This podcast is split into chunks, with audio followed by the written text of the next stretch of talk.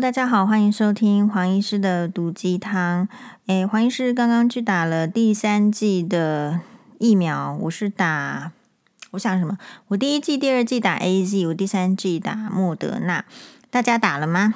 好，所以还是不可以小不小心 这个新冠状的这个疫情。那每次呢，就是好稍微好一点的时候，大家就不打疫苗，然后可能比较。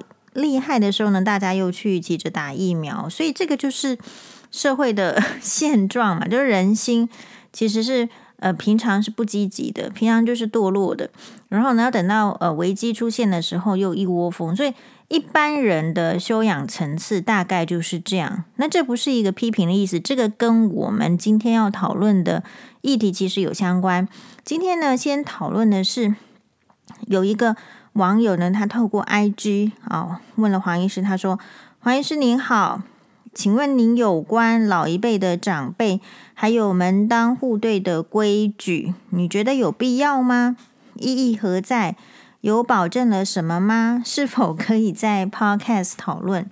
我觉得这个议题呢，哎，非常非常的棒，就是说。”我们这样子说好了，其实你的观念跟老一辈的观念一定是有冲突的，是因为就是你的经历是不一样，呃，然后呢，你可能也没有那个经历或者是经历而来的自信去确认说老一辈说的那个话到底有没有用。比如这样说好了，呃，最近播出的一集的这个黄医师上的哇哇哇是刚好在。呃，讨论说就是有一个，也就是我们最近 podcast 也有讲过，一个网友呢，年轻的新嫁娘，然后她初一的时候，除夕初一就想跟老公去亲近农场玩，然后这个议题呢，当然就是呃网友，也就是他的这个网络上去发问之后，网络网友是一片的挞伐。我觉得网友会去挞伐他不是没有原因的，因为。他一劈头呢，他想要问人家的意见，他又不包装自己，他劈头就是那个老太婆，就是他心里就是这样子看他婆婆的。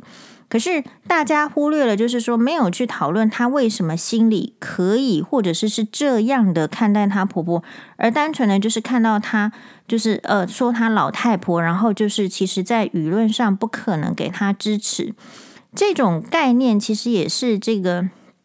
呃，前夫的这个舅舅，所谓的舅舅到底是谁，我们也不知道。哈，徐清吉啦，徐乔治啦，还是乔治徐？他去周刊王爆料，然后释放出了影片，那个手法其实是很类似的。好，他就是试出说，诶，这个黄医师好像是乱丢东西啦，好，好像把地上地上弄得很脏啦，很乱啦，哈，这个这个周刊王上面，然后呢，借此。就是来先行说说哦，这个女生是有问题的。可是大家在，所以你看这个舆论，这个社会上的这个修养，一般人的修养就是看到说啊，那如果是这样子的话，肯定是这个黄医师不行，不 OK，一定会有很多的人是这样子想的。所以那个时候是不是就是这个整个新闻啊，报了一整天，好像黄医师是一个，就是类似好像表面上在。在什么媒体上说自己是受虐的媳妇，然后实则是欺负婆婆的人呢？他就可以走这个路线。那我要说的是什么？诶，其实黄医师那个时候就已经讲过很多次了。我大概在节目上不太可能像那个什么其他人一样声泪俱下在那边讲婆婆。这个跟我们等一下下一集要讨论的就是你如何面对这个。前夫的，或者是前夫家的，或者是别人的，哦、呃，就是那种栽赃，你那种愤怒的情绪，你到底是要，呃，要要怎么样整理啊？你到底要怎么样度过？这个是我们下个议题。但是为什么摆到今天来讲的意思是说，什么样叫做门当户对？然后你一个社会其实它的反应呢？呃，社会的反应其实是家庭反应的扩大。大家有没有想过这个问题？所以，当你在想说什么老一辈的观念是不是阻碍你的时候，其实你在这个社会生活某种程度上，你也是被捆绑的，你绝对是被捆绑的。所以，这个议题我有，他刚好发给我简讯的时候，黄医师就秒回啊，好啊，我就黄医师也 正愁不到有什么诶 podcast 的议题。其实我就刚好跟 这个呃，就是我马上就问，好发问了这个我的这个高雄大举为重女士这个闺蜜呢，哈，我就说，哎，我们就是我，我们来这个分享讨论。好，她说有没有意义呢？意义何在呢？然后我就说，我先打了嘛，这个是一个 Messenger Talk，我先打了，有意义。然后高雄大举为重女士也说有，可是讲不完。那我就继续说了，黄医师说，主要是这个门当户对，老一辈讲的有意义，是主要是因为脑子装的东西不一样，因为不同的门第、不同的经验、不同的接触，所以只呃经过这一番。一个人的行塑之后，这个人他脑子装的东西会不一样。好，所以呃，我高雄大举为重女士就跟比就举例说，她跟另外一个男生讲完话之后，常常会觉得还是门当户对好了。好，就是这个理，就是说怎么样呢？嗯，门当户对是什么意思？我们先来看哈，就是说这个网友你说所谓的老一辈的门当户对，是指说，比如说。诶，他爸爸做什么？呃，然后他们家是做什么的？是这个是只有这个意思吗？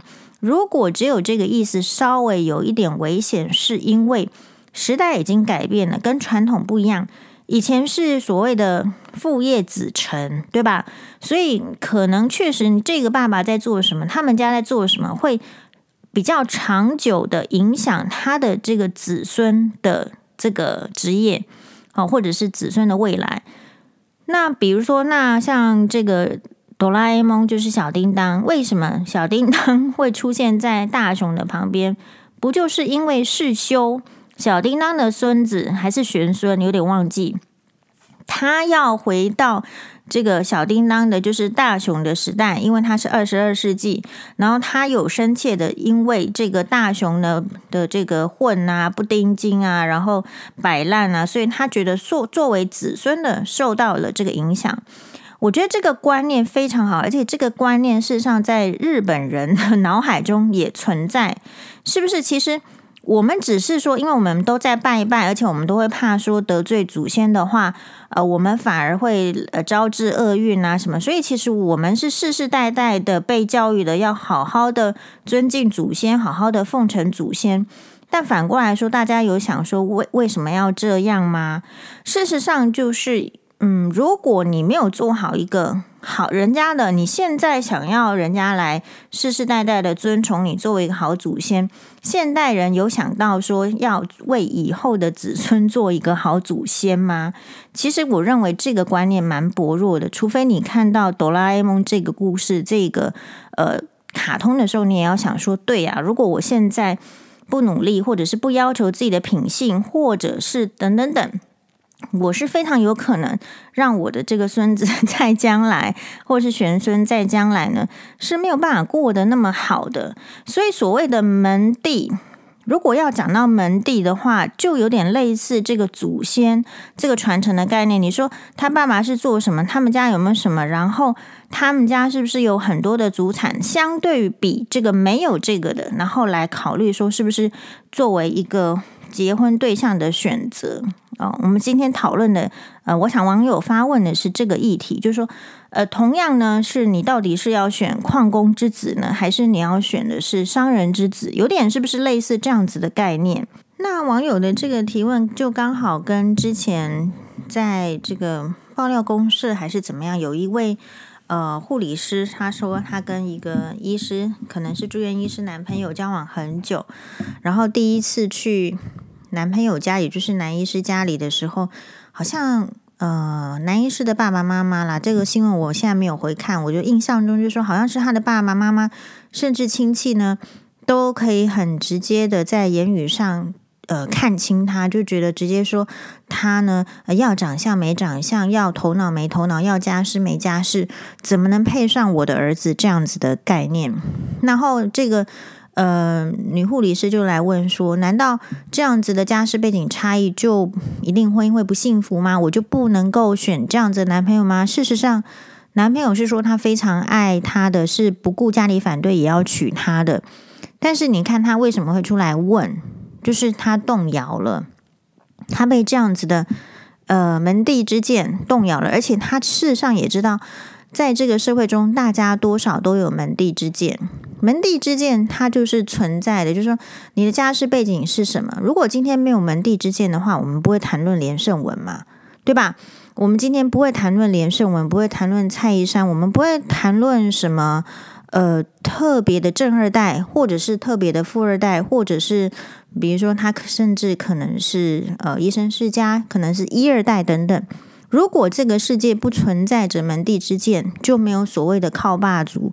没有所谓的连胜文，或者是啊、呃、其他的人，哈、就是说，哎，不管是靠爸还是靠妈，还是靠自己，就没有这些了的这个区别。所以现在的问题是说，你怎么样看待你的这个门第之见？你要怎么去运用它？好，那黄医师的看法就是从那个护理师的这个 case 就知道说。其实他心里是很动摇的。那我觉得他只是把这个医界呢，长久以来的状况一直都是这样子的，把它点出来，而且告诉他点出来是什么意思。以前在很久以以前的年代，你就会听到，好，就说可能医生男医师的妈妈是很这个眼高于顶的，他选媳妇，他希望他儿子这么优秀的儿子也要娶一个优秀的女生，好。然后我们再从看这个王力宏跟李静蕾，你觉得他们之间当初在嫁娶的时候有没有门第之见？我认为像王力宏那样子的家世背景的人，其实我也不觉得他们多好。虽然我家世背景没有他好，可我也不觉得他多好啦。这就是我的看法，是因为他后来的行为让我觉得那样子的家世背景也没有多好。可是我相信，其实你看到后来就是王王力宏的呃绯闻对象。我会猜测说，其实王力宏喜欢的女生的类型根本就不是他妈妈或是他们那个家庭的门第概念喜欢的女生的类型，他就不喜欢。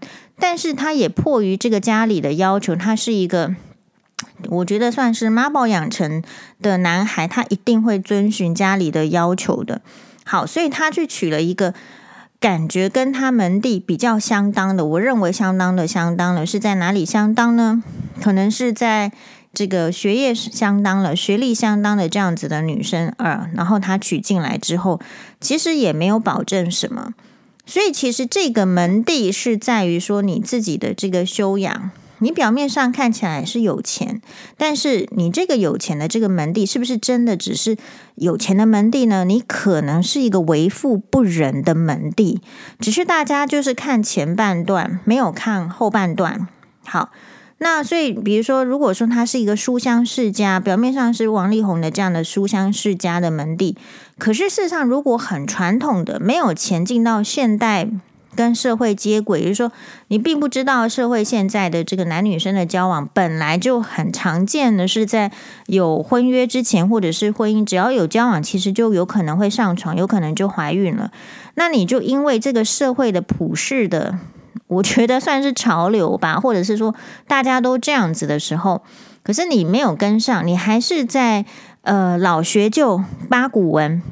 好，这个不行，那个不行的时候，而用你的老学究八股文的所谓的门第的学历，呃，或者去看这个女生说，我觉得她就是不知道在干什么，是不是来贪我们的钱？那请问这样子是真的这个学术门第吗？你说你不太不太知道说这个所谓有钱的门第，或者是说自视是呃学术门第的人，他看别人是不是很偏颇？是不是学呃有钱的门第只用钱来看别人？是不是呃有学术声望的门第只用呃学术生学术上的表现来看别人？所以医生这个妈妈是不是常用别这个女生是不是在医疗界有成就来看判断别人？她是不是想娶的是？呃，怎么样的媳妇？我相信他们自己都有设定。我认为大部分的医生的妈妈的设定是要不娶一个漂亮而且有钱的，将来可以帮助开诊所，或者是缴房贷的时候少一点这个，应该说少辛苦个几年这样，或是几十年。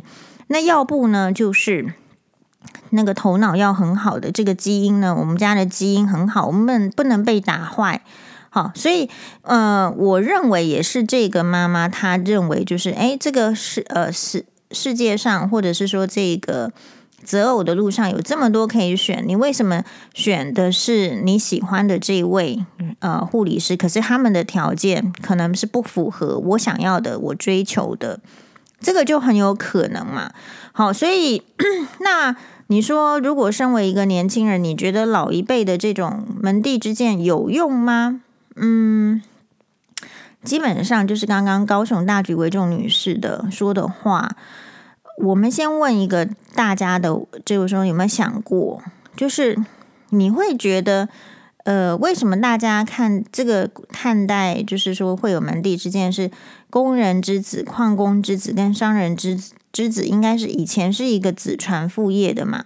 但是如果像现代，其实并没有很常见的那种子传父业，除非说真的是商啦，或是医啦，或者是你正二代，你是刻意这样栽培。一般来讲。理论上，子女跟父母亲的教育背景已经不一样了，所以现在这个门第有没有用的话，我认为还是是看在是它的价值、价值观的培养。可是价值观的培养是怎么来的呢？其实是跟你的生活经验所累积的，所以其实穷人讲的话跟富人讲的话，这一的想法一定不一样。这句话是废话，穷人想的跟你呃，有一本书叫《富人想的跟你想的不一样》，那是那是废话。因为当你有手里有多少资本、有多少筹码的时候，你想的事情就是不一样。所以这个就是门第之见所造成的差异。比如说，有钱人家的女孩、女生。他结婚之后，你觉得他有可能会想要呃婆媳同住吗？百分之九十九点九九九是不可能的，因为有钱的女生她结婚了之后，她想要的是她觉得她有这个呃财力的人。你觉得她接下来要追求什么？有钱财的人常常会去追求什么婚姻幸福啦，或是什么身体健康啊，什么什么的。可是你觉得，如果是今天一个比较没有钱的女生，然后她嫁给比较有钱的女生，你觉得她敢说出她不要跟婆媳同住吗？好啊，不要同住的话，你接下来就说好啊，搬出去有钱买房子吗？没有，所以这个就是门 门第的差异带来的观念上的差异，还有呃你行为上的差异。比如说，我们今天我们再举一个例子，大家就知道了。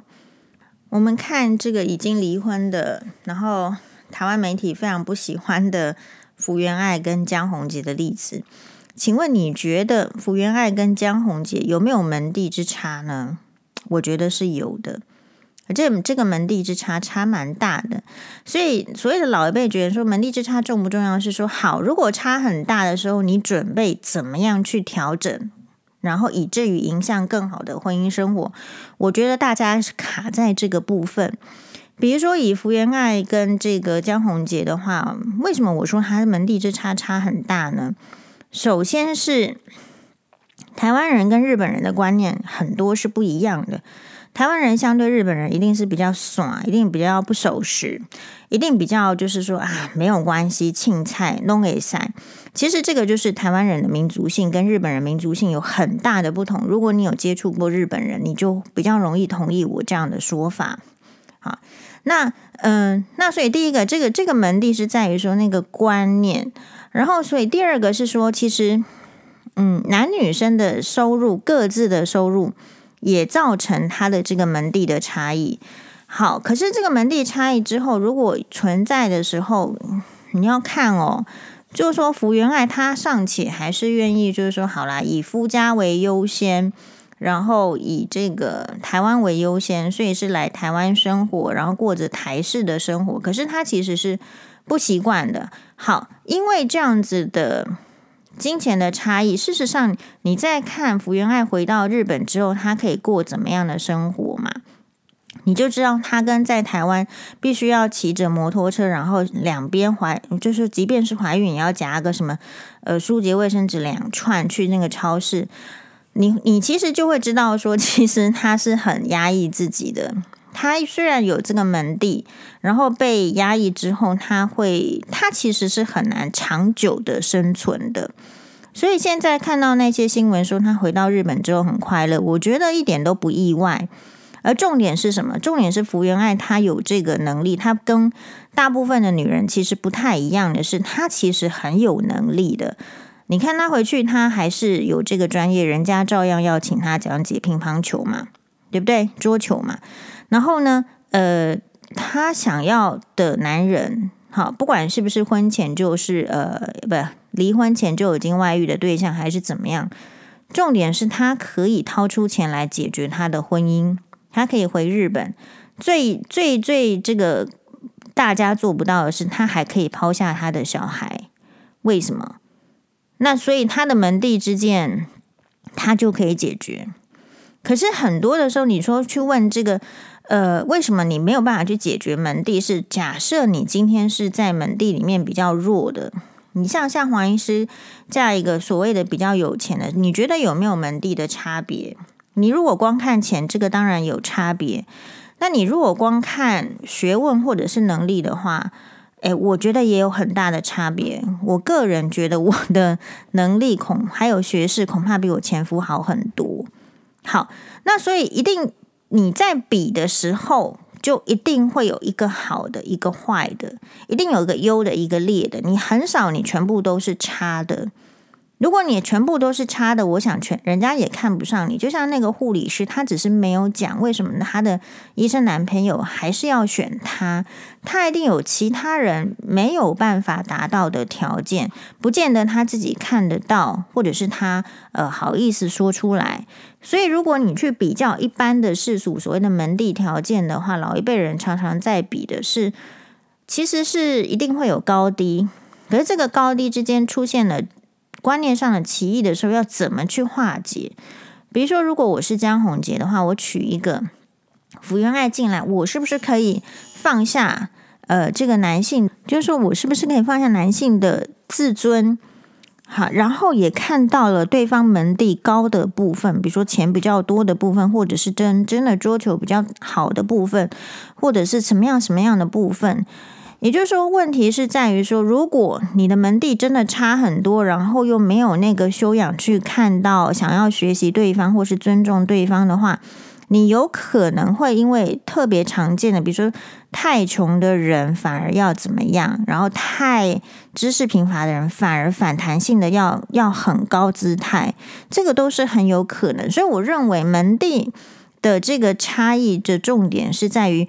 你有没有能力去化解那种反弹的差异？就说这个人万一就是说，哎，这因为太太没有钱，产生过度自卑感，或是他学识太差，产生严重的自卑感的时候，你会你会怎么样处理？比如说，如果大家看这个黄医师的新闻，你看到前夫舅舅的那种行为表现，你觉得他其他家的？亲人就是他们的亲戚，你觉得他们的表现可能是哪一种比较多？这个就是门第的差异很重要的地方。如果你选择的嗯对象主要是嗯真的是信奉比较一些好的价值，比如说应该是要互相合作。然后应该虽然有看到坏的，可是也能够看到好的优点。好，比如说不是说一味的说人家怎么样，也看到自己的这个不够好，或者是说能够比较放开心胸的、幽默的看待一些事情。那个我觉得就是一个门第会带来一个很大的价值的不同。好，门第差。影响很深远的，大概就是你琼瑶小说里面的，就全里面全部的这个几乎的这种呃男女主角都是门第差很多的，比如说可能是少爷配丫鬟呐，好，然后什么诶，这个真的是富富二代配护理师啊，比如说那个心有千千结嘛，所以其实你从琼瑶小说里面你看到非常多这种。门第的这个差距，可是为什么琼瑶小说的男女主角都还是大部分是好的结果，不一定是悲剧呢？虽然有门第这个差距，可是他们对爱情的追求的差距，或是对爱情需求的差距，在琼瑶小说里面是极限嘛？对不对？所以这样子就可以化解其他的这个门第。那我们现代的人为什么没有办法像琼瑶小说，或者是说啊，看过琼瑶小说被洗脑之后，后来又梦醒，是因为？现代人的需求非常多方面，它不是爱情的需求会压抑过大过其他的需求，现在很难是那个时代哦。比如说。好，你说爱情为这个最大优先。假设你今天是一个二赚二十万的人，不管你是男生女生，然后你娶了，我就假设你是女生好了。然后呢，你娶了一个三呃，不，你嫁了一个呃月收入两万或者是三万的男生好了。你觉得你你说你不考虑这个门第，好，或者是说你不考虑这个金钱的差距，有办法吗？那个要非常努力。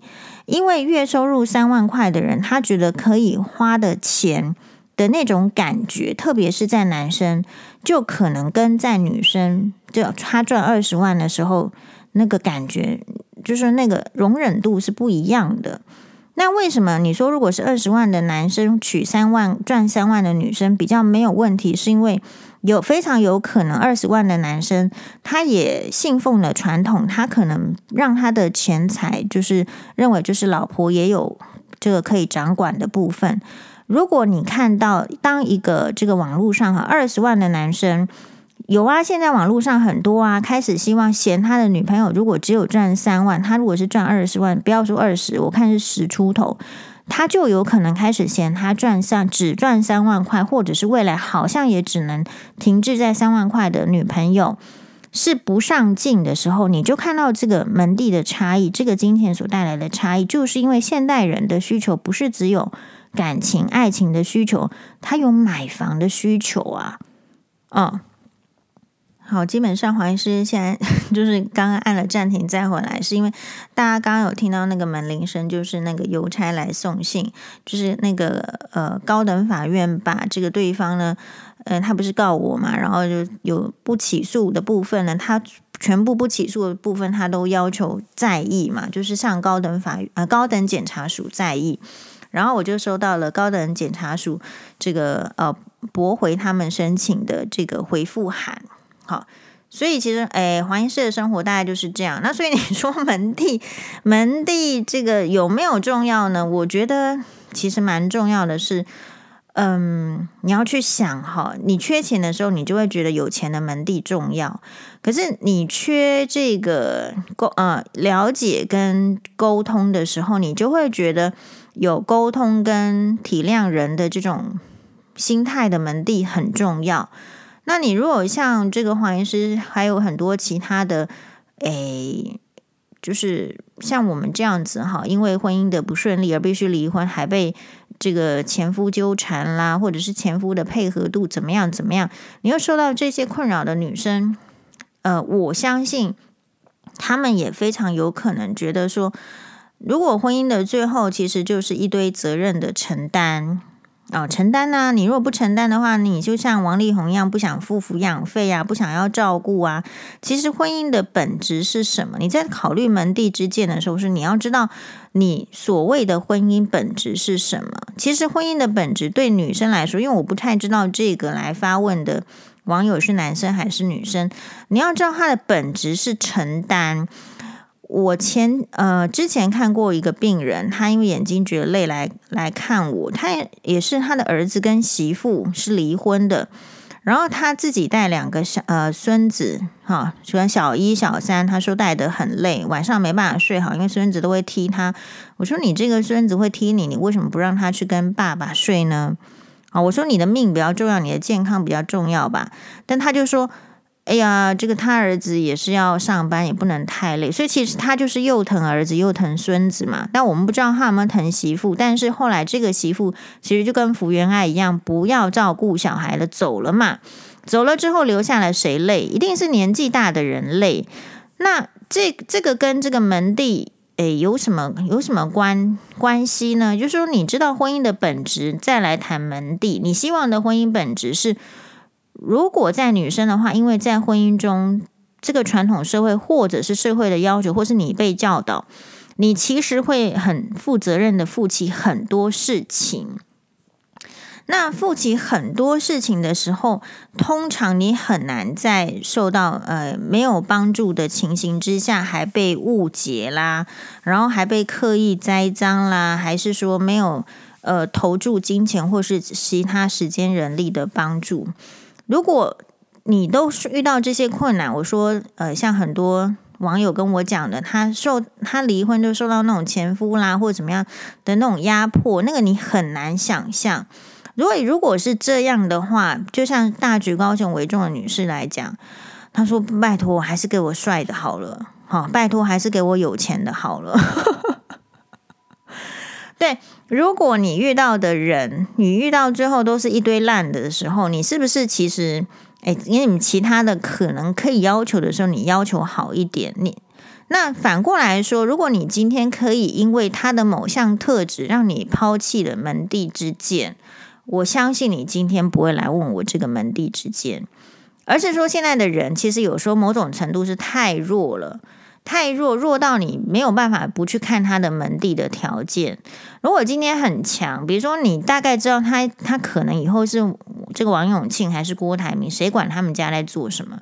就是现在的年轻人，我在猜会问我这个问题，可能是年轻人嘛，才会说什么老一辈门门第之见。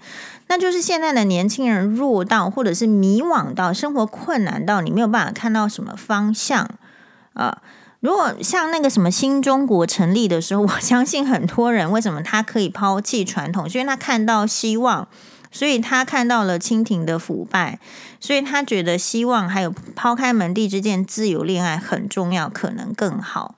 那现在为什么我们的社会回过头来要去看说，哎呀，搞不好还是门第之见好？那是因为我们可能年轻人没有看到很强烈的希望，人生的希望。我昨天在那个 FB 很好玩哦，我就嗯，我就分享了说，那个哇哇哇有一集在讨论说，现在台湾的出生率已经快要死亡率交叉了。台湾的出生率，呃，根据梁慧文记者说的是，已经全球倒数第一了。好，然后嗯。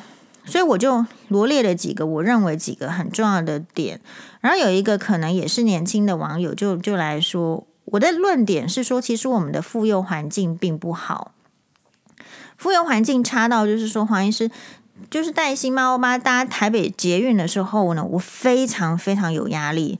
身为一个台北市民，身为一个 缴税的公民，我对这样的情况其实我很不满。而且我已经花大很多的时间，很多的金钱。其实主要如果可以，我尽量搭 taxi 的的人。好，我甚至有跟这个，嗯，就是说我甚我甚那为什么我还是会觉得这个情形很不好？所以我觉得妇幼条件很不好。嗯，然后我觉得很很甘心，就是有一个网友说：“啊，黄医师，你来高雄住啦，高雄才不会有这样的情形啊，就捷运慢慢搭，你小孩子怎么样，没有人会那个。”是我突然想到，其实这有可能是那个南北的差异哦，南北的差异。然后还有就是说，就有一个网友呢，他也不是不好，但是他就说，其实如果年轻人也是会累呀，那你老人家如果累的话，不要叫年轻人给你让位嘛，你就自己带椅子。他讲这种话也是站，就是叉着腰讲话，腰不疼的类型。你知道，年老人家出门其实已经是包包尽量要小，要扛东扛西就忘东忘西，然后肌肌肉的力量也不够了。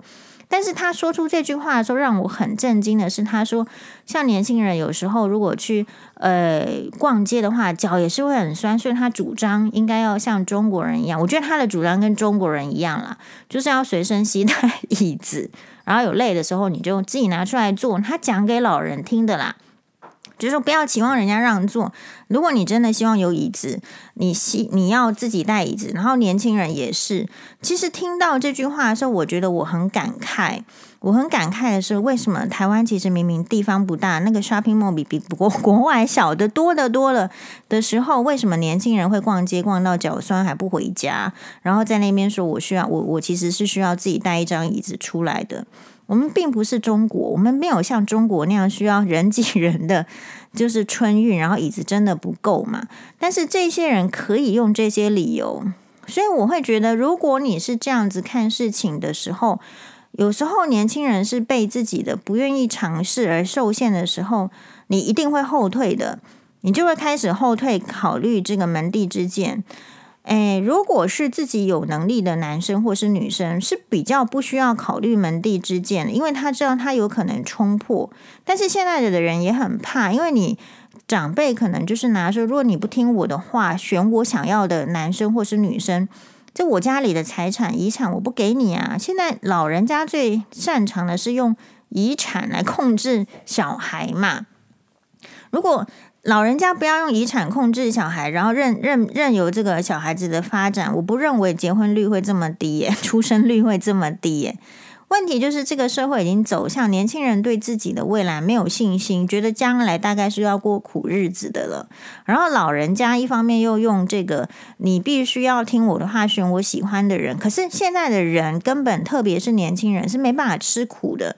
他没有办法跟一个他不是那么喜欢的对象或没那么欣赏的对象过很久，所以那种结婚生小孩子后来都是制造痛苦、浪费时间而已嘛。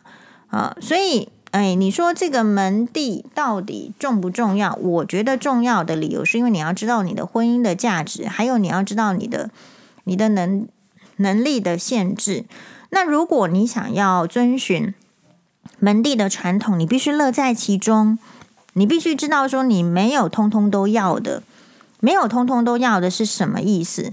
像我就觉得林志玲比较属于什么都要的啊，比如说好像事业发展很好，身材也顾得很好，婚姻也很好，然后小孩子也都生得出来。我觉得她的形象或者是说她的努力是往通通都要的。可是如果我们是一般人，我们应该要知道，如果我我在这个门第面前低头，我就不能够什么都要。比如说，你今天如果要嗯、嫁到一个医生家庭，好了，我们举医生家庭好了，那你可能要知道，你你就是会有那种婆婆啊，那你准备怎么办呢？你不能都要，那你就要很强韧的心智跟耳朵，还有想法，就是说，当别人这样说你的时候，难道你就是真的是那种人吗？好，黄医师之所以今天站起来能够。继续侃侃而谈，不就是因为我清楚的知道，就是诶，酸民说我或者是反对人的说，呃，说我怎么样，可是不代表他们说的是正确的啊，因为我常常是一个追求正确答案的人嘛，所以我常常会这样子问嘛，是吧？就是说，如果你有科学的训练，你要知道的是，你你要怎么样这个。诶，假设然后怎么样实验？如果对方的假设就是错的话，我根本不会拿我自己的情绪去做实验，然后来印证那些无聊的做法嘛，或者说法嘛。可是为什么你会受到？如果你在门第的差异里面，你你会受到压迫，是因为你无形中，诶，无形中你没有办法去判断说，对方讲这个话其实跟你自己本身啊那种栽赃是天差地远的嘛，对吧？如果对方的这个栽赃，就是说他拿一个就是星星还是月亮来说怎么样怎么样，你觉得那种话是不是跟在看那个盘古开天，然后什么后羿射九个太阳，不是一样的话吗？但是就是会有神话流传的时候，你就知道人是会乱说的嘛，会乱想的嘛。而且你怎么知道说这些乱说乱想的根本就不是精神有问题需要治疗呢？而只是没治疗。对吧？所以，如果你有像一些基本的医学知识，好，或者是一些追求科学的这种态度想法，诶，我会觉得你就比较容易像我一样，不太说啊，人家说一句话，然后你就全盘的信以为真，并不是这样。所以有时候呢，诶，像我大概不是说特别反对周老师什么的，我对一些传统啦，或者是什么，因为其实有时候你你无聊的时候，没压力的时候，你可以听，你可以看。但是如果你的整个人生的生活重心只有说，看今天射手座怎么样，好，明天那个属牛的怎么样，或属兔的怎么样，好，如果你不做这个，你就会倒霉的话。你当然就会被别人的话语绑架，因为你平常就习惯被绑架了。但是如果你今天愿意去想说，诶，我今天什么事情都没有发生，难道是因为，诶，我有喝白开水，所以我今天比较顺利吗？你就会知道，所谓的顺跟不顺，其实就是人生中必然会发生的状态，就是它就是一个几率问题。我会把它解释成几率问题。所以那个网友问说。哎呀，你都怎么样看？怎么样能够破解什么前就是前夫对你的栽呃前夫啦，或者是呃怎么样对你的这个栽赃啦？怎么样压抑那个愤怒的心情？是因为我觉得他们是 ridiculous，ridiculous 就是非常的荒谬，荒谬的事情你应该是笑出来，你不是 觉得生气？你为什么看到荒谬的事情会生气？是因为。你觉得你被栽赃了，你的名誉会因此受损。可是你再冷静下来看看，你的名誉真的会因此受损吗？那你显然，反正你可能是一个把名誉看得太简单的事情啊。那那你，而且你非常的活在古代里面，你觉得现在是软名誉的时代，你觉得大家可以就是这个舆论杀人、众口铄金，还是怎么样的，对吧？众口铄金，那不是用在这里。也就是说，你搞不清楚时代已经到什么程度了。你还活在包公的时代，你还活在中世纪女巫的时代，就是人家怎么说你，你就是哦。然后你完全没有想说，哎，你你自己到底是一个怎么样的人？那如果你重视名誉的话，你要怎么样去表现这个名誉？好，追求这个名誉。所以，呃。你之所以可以被栽赃，然后你就是可以不生气、愤怒、不要愤怒的理由，是因为你要完全知道怎么样说明你并不是那样的情形。说明出来了，如果对方还不听，那别人的智商很低，你有什么办法？没办法的。事实上，我们必须很尊重智商低的人的存在嘛，因为这个就是人类它必然发生的。有聪明的人，就一定有笨的人；有善良的人，就一定有邪恶的人。有追求这个公理正义的人，一定就有贪赃枉法，然后喜欢栽赃别人获获得自己利益的人。那因为我们不是老天爷，我们没有办法去选择那一些人应该不存在，只只应该我们存在嘛。好，所以其实你就说哦，那他这个就是很很很荒谬、很逻辑的。就像台湾人常常会无端的就觉得外国人就好，并不是。呃，去真的去思考说，是不是每一种外国人的表现就是好啊？对吧？不是嘛？就算是美国人，他也有就是说什么不戴口罩，然后他就得新冠状病毒就死掉的。这个还只是最简单的例子。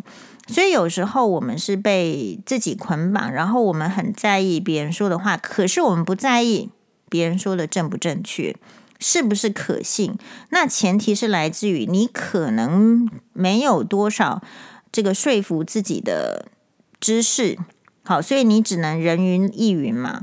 那如果说你愿意去琢磨这个知识呢，也不是一天两天的。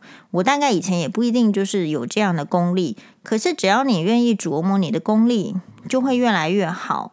好，那这个部分我们就先谈到这边，马丹呢？